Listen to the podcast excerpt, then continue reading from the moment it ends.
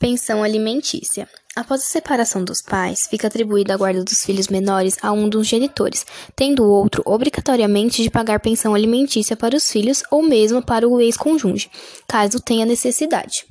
Os juízes determinam os descontos da pensão alimentícia em folha de pagamento de salário do empregado, e com isso evita a inadimplência deste devedor.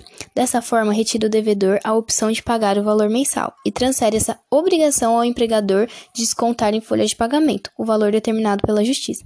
Realizando assim, o depósito do valor na conta bancária do credor indica no acordo ou no ofício.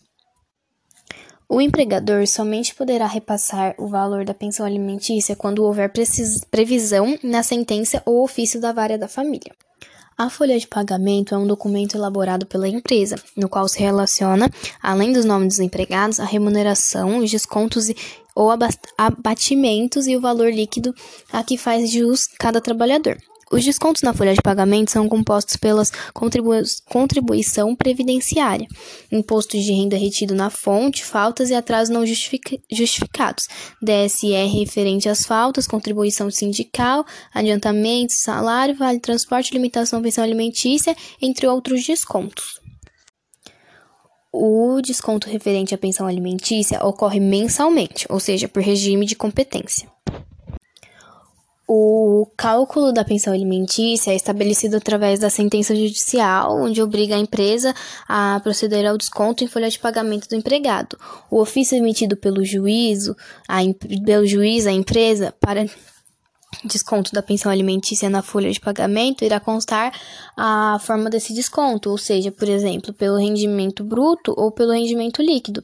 A condenação judicial irá determinar algumas bases de cálculos para proceder ao desconto da referida pensão, então deve, ele deve verificar como está sendo solicitado.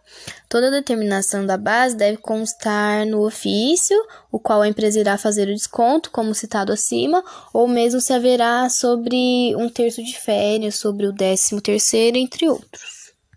E na rescisão de contrato, no caso de, da rescisão de contrato do trabalho, o desconto de valores de pensão alimentícia sobre as verbas rescisórias deve ser de acordo com a previsão expressa no ofício. O valor da pensão alimentícia não é igual para todos os casos, cada caso é um caso e cada caso é um valor. E é isso, a pensão alimentícia.